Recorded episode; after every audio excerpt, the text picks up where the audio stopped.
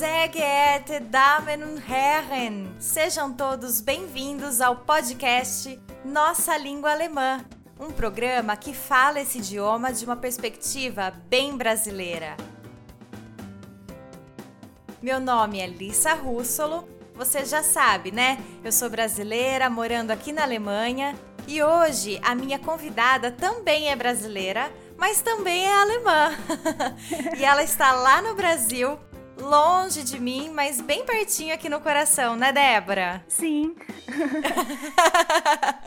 Débora, por favor, se apresente para os nossos ouvintes, conta um pouquinho sobre você para eles. Bom, meu nome é Débora, eu tenho 28 anos, eu moro aqui no Brasil, no estado de São Paulo. Eu sou tradutora, então línguas é a minha vida, assim. Eu cresci aprendendo alemão e português desde muito cedo. Uhum. Entre as coisas que eu mais gosto de fazer, assim, é, é cozinhar e cantar. Eu Ai, que legal! É verdade, né, Débora? Você ama música. Tanto é que logo, logo você vem aqui para a Alemanha para estudar um pouquinho mais de música, né? É verdade. Aí eu vou conhecer a Alemanha para valer, de pertinho. Isso mesmo. é, gente, a Débora e eu, a gente se conheceu na época da faculdade. Ela foi uma bichete querida minha no curso de tradução que a gente fez em São José do Rio Preto, no interior de São Paulo. E a Débora, é isso aí, né, Dé? E a Débora é uma daquelas pessoas que a gente conhece e nunca mais esquece, sabe? Tanto é que o apelido dela na faculdade era Sol, por causa desse sorriso lindo que aquece o dia de qualquer pessoa. e ela marcou mesmo a minha vida com o jeitinho cativante e amoroso dela, e eu tenho certeza que vocês vão notar tudo isso que eu tô falando aqui no programa. Bom, Débora, com esse seu apelido de Sol, você é a pessoa perfeita para participar aqui do quadro Quebra-Gelo que eu tenho aqui no podcast Nossa Língua Alemã. ah, espero sim.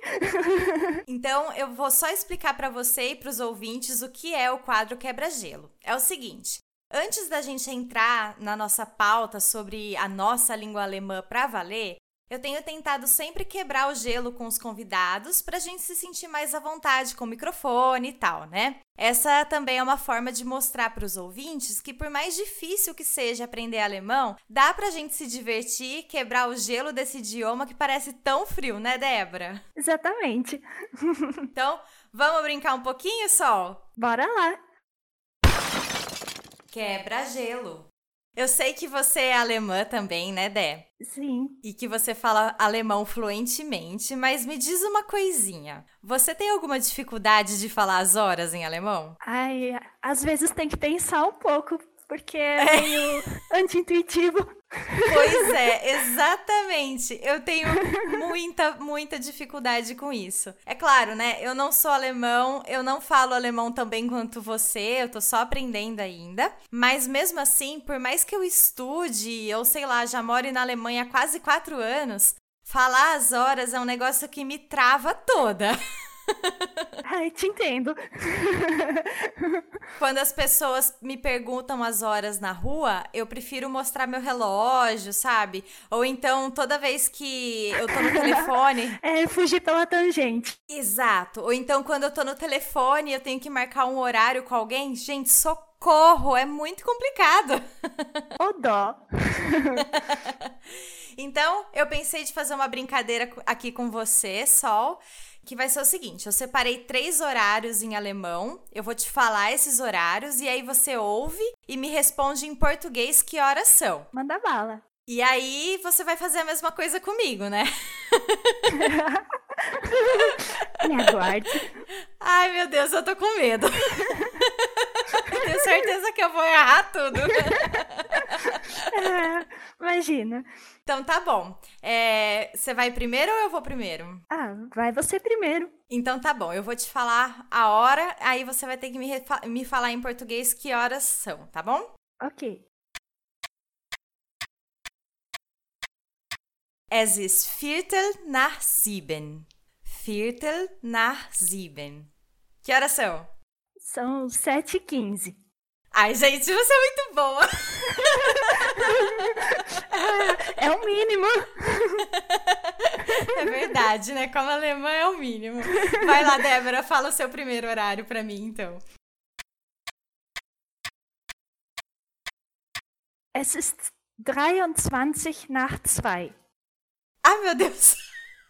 Como assim? 23 nach 3? Zwei. Ah, nach 2? 23 nach 2.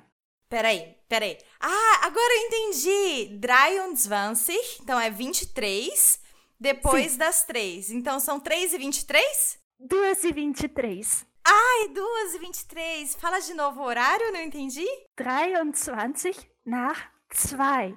Ah, nach 2. Ah, gente, é muito difícil. Te peguei. Ponto pra você. Vai, tá 2 a 0 pra você. Eu vou falar o meu segundo horário aqui pra você. Beleza. Es ist 20 vor 4. 20 vor 4. São 20 para as 4. Ai, muito bem! Cara, eu tenho dificuldade com esse horário até em português. Ah, então vou pegar leve com você no próximo. Ai, meu Deus, vai lá. Es ist 10 nach 9. 10 nach 9. Então são 9 e 10. Isso. Ê! um pontinho pra mim, pelo menos. Essa não foi tão difícil, né? Não. Dá um tempo, né? É verdade, dá um tempo, né? Literalmente. Eu vou falar uma hora pra você agora. Es ist halb acht. Halb acht. São sete e meia. Muito bem, gente! Ela veio com todos os pontos. Ah, Parabéns, você é uma alemã de verdade. ah, obrigada, bom saber. Mas, então, eu tenho o último para você. Vai lá. Esse é pegadinha, tem que pensar. Es ist fünf vor halb fünf. Fünf vor halb fünf. Eu acho que é 4 e 25? Isso. Acertou. Nossa, eu tive que pensar muito aqui, muito, muito. É uma matemática, né? Sim, porque eu tive que pensar. Primeiro que halb fünf é 4, Isso. né? É 4 e meia, na verdade. Certo. E aí, ah, como é que você disse a, a hora aí? Repete pra Fünf gente. Halb fünf. Ou seja, são 5 antes das 4 e meia, né? Exatamente. E aí, isso dá 4 e 25.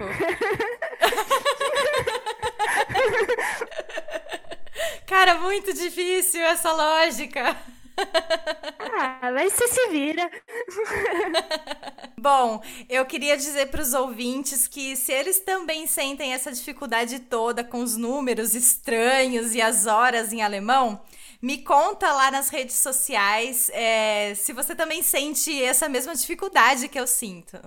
O meu Instagram é o arroba e o e-mail aqui do podcast é nossalinguaalemã@gmail.com. Eu vou adorar saber a sua história aí com as horas e os números em alemão. Bom, Sol, agora que a gente já quebrou esse gelo todo aqui do microfone, da nossa língua alemã, vamos conversar um pouquinho sobre a pauta, então? Vamos?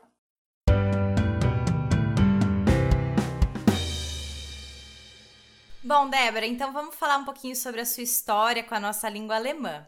Como é que foi? Você nasceu no Brasil? Qual que é a origem da sua família? Bom, eu nasci aqui no Brasil e os meus antepassados, eles, na verdade, eles não vieram exatamente da Alemanha, mas da Rússia, porque eles fazem parte de um grupo chamado Menonitas que é um grupo que fugiu durante a Reforma Protestante e foi se instalar na Rússia, mas eles sempre mantiveram a cultura. Certo. Durante o comunismo e a Segunda Guerra Mundial, eles fugiram aqui para o Brasil e se estabeleceram principalmente em São Paulo e na região de Curitiba. Certo. E aí, quais são as nacionalidades que você possui, então? Eu sou alemã e brasileira. O meu avô, ele tinha o passaporte alemão, por isso eu também consegui. Entendi. E você ainda possui familiares na Alemanha? Qual que é a região? Eu tenho alguns primos de segundo grau e eles moram na região de Colônia. Certo, certo. E que tipo de costumes culturais alemães, assim, você na sua, na, na sua casa você ainda tem, né? Que os seus pais e a sua família mantiveram ainda que eles morem no Brasil? Ah, acho que o primeiro deles está bem atrás de mim, que é o relógio Cuco. Ah, é? Sim. que legal! é, e outro costume, assim, que é bem típico, é que de noite a gente não toma janta. A gente só come um lanche, um pãozinho. Ah, sim, igual muitos alemães fazem daqui, né? É. Entendi. E a língua? Em que língua que vocês se comunicam? É sempre o alemão? Como é que é? Sim, desde pequeno, os meus pais falam alemão e eles sempre ensinaram pra gente. Então a gente só conversa em alemão em casa. Ou seja, acho que esse também é um costume cultural dos seus antepassados que dá pra gente citar também, né? Que esse idioma que vocês ainda se comunicam ainda é o alemão, né? Verdade. Isso é diferente da maioria do Brasil. É.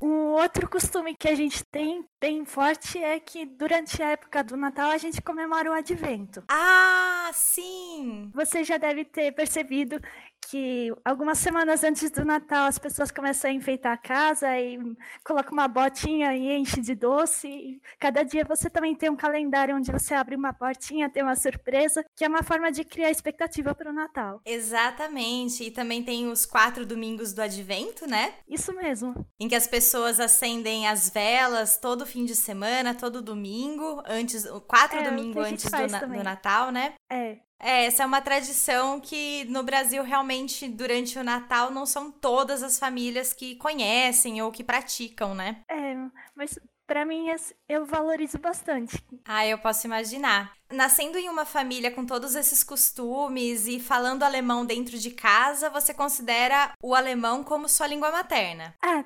tecnicamente sim, porque a minha mãe que me ensinou. Certo. Mas eu não sei qual que é mais forte, porque eu cresci num contexto brasileiro, então eu também falo português fluentemente. Mas a minha mãe, desde pequena, só falava em alemão para a gente conseguir saber que o que a mamãe falava é alemão e não misturar as duas línguas. Gente, e, e com seu pai também falava em alemão ou com ele você também falava em português? Só alemão também. Mas com a minha mãe hoje a gente convivia mais, né? Ela levava a gente para casa das pessoas, às vezes que não falava alemão, mas mesmo assim, na frente deles, ela só falava em alemão com a gente. Certo. Então vocês tinham essa regrinha mesmo, né? Que com ela era sempre alemão. É, pra não dar bagunça. Certo, muito importante. E, e o português, Débora? Tudo bem, você nasceu no Brasil, contexto totalmente, né, brasileiro, é, fora de casa, assim. Mas você se lembra como é que você aprendeu ou com quem você teve os primeiros contatos de língua portuguesa? Eu aprendi convivendo desde pequenininha, a minha mãe também, ela nunca tinha resistência em deixar a gente com as pessoas, com outras pessoas pra gente. Também, às vezes ela ia fazer alguma coisa e deixava a pessoa cuidando. Então tinha uma grande amiga da minha mãe que quando eu tinha um ano de idade ou dois anos, a minha mãe ia pro conservatório fazer aula e eu ficava lá com essa amiga da minha mãe mesmo ela não entendendo nada, ela conseguia cuidar de mim. E acho que foi com ela que eu tive os primeiros contatos de português. Ai, que legal, que legal. E seus pais, eles se preocupavam, assim, que você e seus irmãos não quisessem mais falar alemão a partir de uma certa idade, já que vocês estavam imersos em um contexto de língua portuguesa? Eles se preocupavam bastante, sim, e sempre fizeram questão que a gente falasse alemão em casa. E a minha mãe era até engraçado, porque em vez de brigar com a gente ou insistir pra gente falar, ela se fazia de desentendida quando a gente falava português. Ah, é? é. aí a gente começava a falar ela oi, aí tinha que repetir em alemão e aí sim ela entendia. Então era um jeito bem humorado. É, você levava isso numa boa ou te, às vezes te chateava um pouco? Ah, eu não me lembro se chateava. Os meus irmãos e a gente às vezes a gente teve uma fase que a gente conversava em português entre a gente. Só que certo. isso foi uma fase, passou. E hoje a gente praticamente só conversa em alemão. É a nossa língua do coração, por assim dizer. Ai, que legal, gente. Que interessante isso, né? Que uma fase você, vocês escolheram o português e hoje em dia vocês encaram o alemão como um idioma afetivo. É mesmo. Muito interessante. É, na sua infância, você lembra de algum momento em que você sentiu dificuldade, sei lá, nas matérias da escola, com o português ou com o alemão? Ou, sei lá, por ter crescido em um contexto bem misturado, as, ambas as línguas fluíam com naturalidade para você? Como que era? É, pra falar a verdade, acho que eu nunca senti dificuldade com os idiomas. Por ter crescido ouvindo e aprendendo os dois desde cedo, Acho que sempre foi um dom para você mesmo, esse, essa é. coisa da linguagem. e meus pais até brincam que com dois anos eu já era fluente em ambos, porque eu demorei Uau. um pouco para falar. Só que quando eu comecei, aí eu já fui falando frase inteira. Tem até certo. um caso da minha primeira frase em português, que foi é, meu pai, um, amigo dele, estavam no carro, no trânsito de São Paulo, aquele anda para, e aí de repente Sei. eu levei um susto assim com o carro da frente, e aí eu falei, virei pro meu pai: Cuidado, papai, vai bater. Você disse essa frase? Essa foi a sua primeira frase em português? Sim, com 10 anos.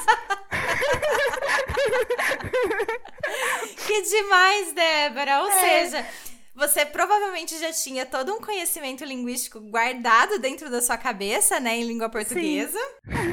E aí, de repente, ele saiu, assim, de você. É. As pessoas falavam que eu era um papagaio. Quando eu comecei Sério? a falar, não parei mais. Ah! que engraçado, gente. Eu, eu imagino você toda quietinha, né? Porque você tem um jeito mais meigo, doce, quietinha. Não imagino você como uma tagarela, não. é, foi quando eu descobri o dom da fala. ah, entendi. Demorou um pouquinho, mas a hora que descobriu também. É, e hoje tô aqui trabalhando com línguas. É, isso é muito, muito interessante, né? Como a nossa vida dá voltas, assim, né? Pode Débora, e você lembra que se quando você era criança, você misturava nas frases as palavras de idiomas diferentes, de alemão, de português? Ou você, não sei se você se lembra disso, mas os seus pais contam que você misturava um pouco o, o alemão e o português nas suas histórias, nas suas frases? Ah, bom, eu não me lembro e eu perguntei para os meus pais, eles também não sabiam dizer. Até onde eu sei, eu não misturava. Tinha algumas coisas particulares, assim, que nem a gente chama uma amiga, às vezes, de tia, sabe? Tia Estela, tia Patrícia. Sei. Aí eu chamava todas elas de tante. Mesmo falando com elas em português, aí eu falava, ah, tante Patrícia, você pode me ajudar aqui? Certo. Engraçado. E atualmente, qual é o idioma que você mais fala no seu dia, no seu dia a dia? É, além da sua família, com quem mais você conversa em alemão? Como eu moro com a minha família e trabalho em casa, na prática eu acabo falando mais alemão. Sério? Mesmo morando no Brasil, você sente que você fala mais alemão? Ah, sim, porque justamente pelas pessoas que estão mais próximas de mim. Mas quando certo. eu saio assim na rua é o português. Mas como eu tô em casa, então a maior parte do tempo eu tô aqui com o pessoalzinho falando alemão. Aham. Uhum. E você sente que você tem uma chavinha na cabeça que tem que ficar virando toda hora ou é super automático para você? Agora eu tô falando português, agora eu tô falando alemão, agora eu tô falando português. Para mim é super automático. Caramba. Agora eu tô falando português. Jetzt kann ich auch Deutsch sprechen, tudo faz. Adorei. Muito bom. Você perguntou com quem que eu converso em alemão? É, principalmente Isso. com pessoas interessadas em aprender alemão, que às vezes eu até dou aula, e pessoas da mesma origem dos meus pais, que moram em Curitiba. Certo. Lá tem uma, Ah, uma tá. comunidade Entendi. grande. Como se fosse parentes assim mesmo. É, parentes e amigos. Certo, certo. E aí dá pra conversar com essas pessoas em alemão também. Que, bo- que bom, né, que tem essa oportunidade de, de continuar praticando esse, esse idioma que é tão afetivo pra você, né? Verdade. Uhum. E qual é, quando você sonha ou quando você pensa, qual que é o idioma que domina a sua cabeça? Depende de onde eu tô. Quando eu tô com os meus amigos, eu penso em português. Mas quando eu sonho, por exemplo, eu sonho bastante em alemão. Aí Uau. tem pessoas que nunca falaram uma palavra de alemão, mas no meu sonho elas conversam em alemão comigo. Sério, eu, eu consigo falar alemão fluentemente nos seus sonhos? Sim. Ai, que, que legal, Débora. Que sonho. Deve ser engraçado, né? É, o alemão é a língua do meu coração. Então, É, isso até que eu queria perguntar pra você, né? Você disse que o alemão é a sua língua afetiva pra conversar com seus irmãos, com a sua família, e você acha que o, o alemão também é uma ferramenta pra você expressar melhor sua personalidade? Ou, ou com o português você também consegue externar seus sentimentos, suas emoções? ah, eu consigo. Mas se eu for pensar assim, quando eu escrevo alguma coisa, sabe, o meu diário pessoal, ou quando eu oro, Uhum. geralmente é em alemão, que as palavras vêm mais fácil.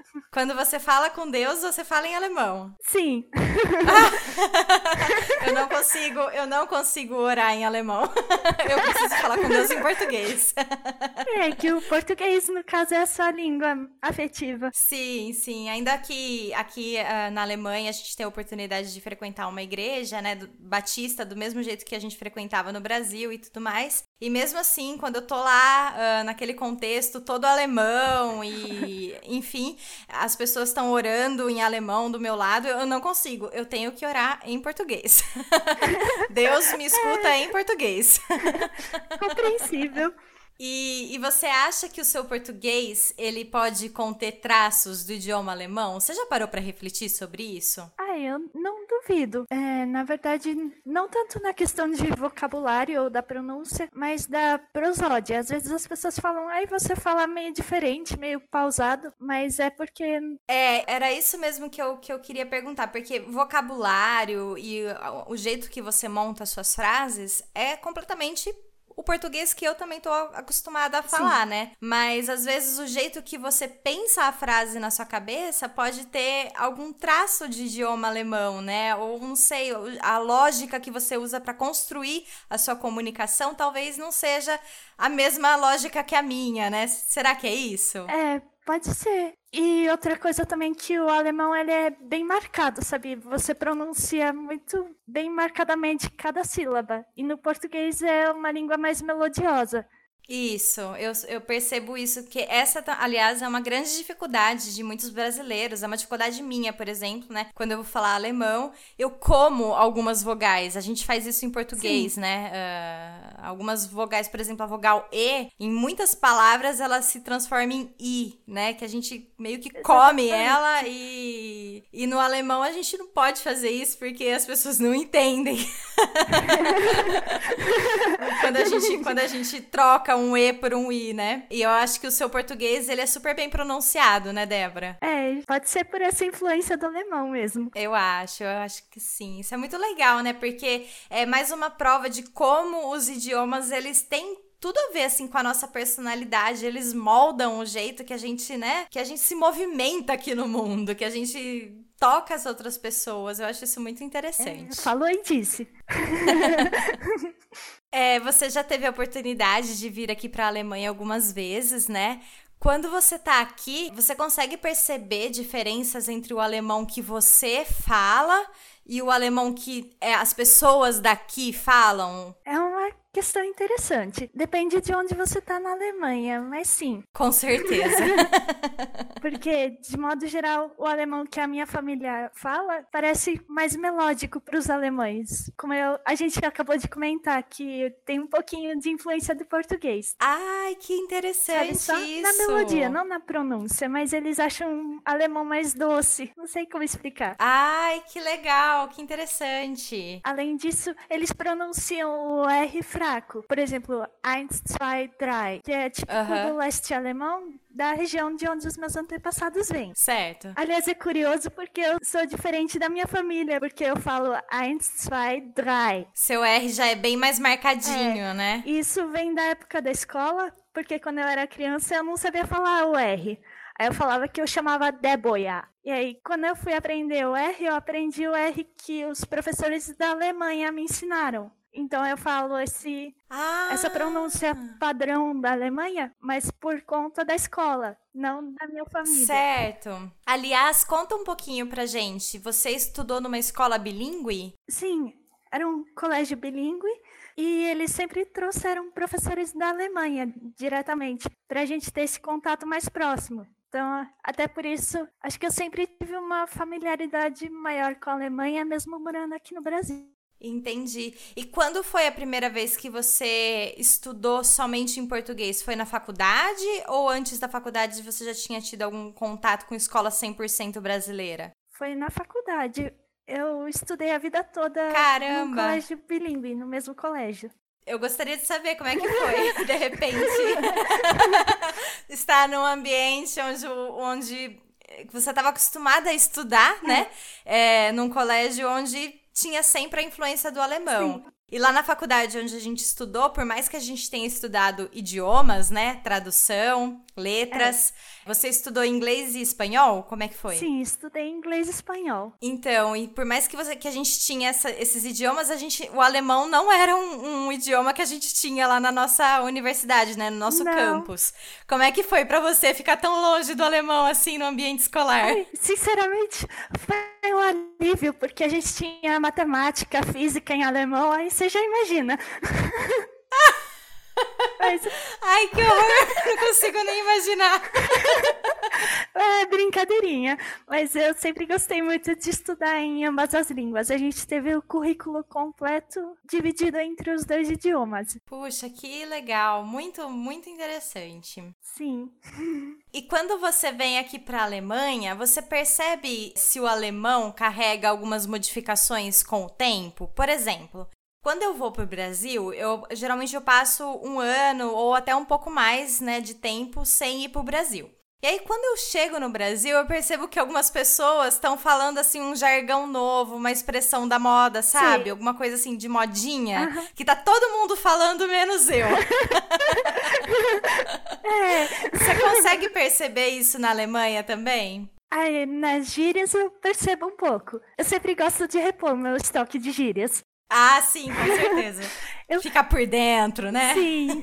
Mas uma coisa divertida é que quando eu fui viajar no ano passado, aí eu percebi que as gírias que eu conhecia, tipo cool, boa, krass, elas todas ganharam um ei no final. Agora quando eu voltei as pessoas falavam cool ei, boa ei, krass ei.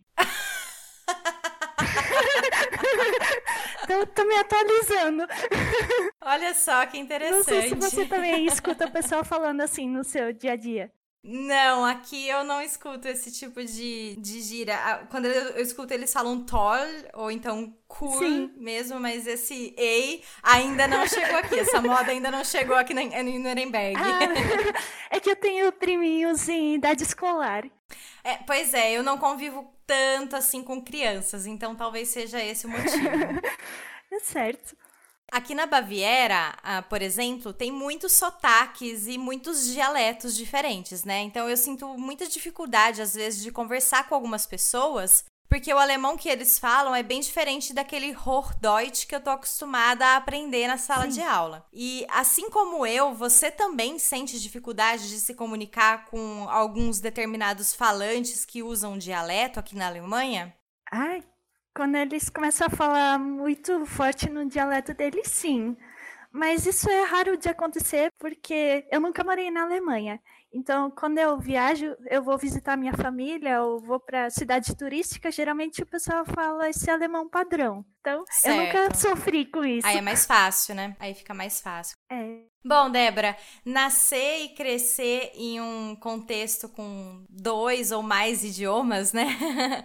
Trouxe para você várias oportunidades, né? Por exemplo, é. hoje você tem a profissão de tradutora. Você poderia falar um pouquinho mais sobre isso? Você sempre gostou assim de lidar, de crescer e de ter os dois idiomas assim para você? Sempre gostei bastante. Mesmo na escola, por conta própria, quando eu estava na sexta série, que hoje é sétimo ano, eu decidi estudar francês. Aí eu fiz um ano de francês, além do inglês e do espanhol. Uhum. Um privilégio grande que eu tenho hoje é de poder fazer traduções para a escola onde eu fui alfabetizada. Ah, você trabalha para a escola onde você estudou. Isso, então para mim é uma retribuição, Ai, por assim dizer. Sim, com certeza. E ai, é a minha paixão. Acho que eu não me imagino fazendo outra coisa. Que legal. É bom quando a gente se encontra assim, né? E ainda mais com uma coisa tão particular nossa, porque falar os dois idiomas do jeito que você fala é uma coisa muito sua, né? Faz parte de você, da sua é, característica pessoal. Exato. Isso é muito, muito bom. Que legal que você tem essa oportunidade. Hum. E Débora, eu não sei se você deseja ter filhos, se você se vê como mãe no futuro. Mas se você tiver filhos no Brasil, você gostaria de ensinar alemão para eles e vice-versa? Por exemplo, se você estiver na Alemanha, você gostaria de ensinar português para eles? Você se imagina nesse contexto? Me imagino, sim. Eu espero um dia ter uma família, quem sabe. Mas mesmo que é, o pai seja brasileiro ou que ele seja alemão, eu queria ensinar outro idioma para as crianças terem as duas formações. Já que eu aprendi a valorizar isso em casa, eu quero passar adiante. Seria uma oportunidade legal, né, de passar para sua para sua próxima geração. é, não custa nada. É. e ele só tem a ganhar. Eu acho que quando a gente tem essa oportunidade, eu acho que eles só têm a ganhar mesmo. É, é muito rico, né, para uma criança poder ter essa, esse contato com os idiomas desde cedo. É muito, muito bom quando. Sem dúvida. Quando, ele, quando eles têm essa oportunidade, né? Porque a cabeça deles absorve de um jeito muito mais natural do que a nossa, né? Hoje em dia, adulto é bem mais difícil. É. a gente pode ver até pela minha história que a criança aprende com muita facilidade. Estamos chegando ao fim de mais um programa e eu amei ter a presença da Débora aqui comigo. Ai, Obrigada, viu, mesmo. Solzinha? para mim também foi muito especial. Ai, muito bom. Eu te considero uma amigona muito, muito, muito querida. Obrigada por ter aceitado o meu convite aqui. Ah, obrigada. Eu que agradeço a oportunidade de me dar voz e de a gente poder conversar mais um pouco sobre uma questão que é tão importante para mim também. Exatamente. A nossa língua. E se você ouvinte também gostou da nossa conversa, acredito que vai gostar bastante do nosso próximo episódio, em que eu vou receber a minha amiga Christine Volke, uma amiga alemã que fala muito bem o português. Nós vamos conversar um pouquinho sobre a nossa língua alemã, mas de uma maneira inversa, né? Como será que foi para ela, que possui o alemão como língua materna, aprender o português brasileiro, que é um idioma tão diferente? E, gente, se você tá curtindo os conteúdos aqui do podcast Nossa Língua Alemã, indica o programa para os seus amigos e mostra para eles como é que faz para ouvir esse negócio de podcast, tá bom? e entra em contato comigo pelo e-mail nossalinguaalemã@gmail.com. Você também pode me encontrar lá no Instagram pelo arroba aondeeuflor. Débora, você também gostaria de indicar algum contato seu para o pessoal? Você também tem um blog, né? Conta um pouquinho mais sobre ele pra gente. Eu tenho, é um blog chamado centenas de motivos.wordpress.com ele não tem a ver diretamente com língua, mas ele fala sobre motivos de gratidão, como a gente, pelo que a gente pode agradecer no nosso dia a dia. Então, espero que seja inspirador para quem quiser dar uma olhadinha e acho que vocês vão gostar bastante também. E você escreve em português ou em alemão? Eu escrevo em português, fica tranquilo. Ah. Legal, Débora, muito obrigada, viu?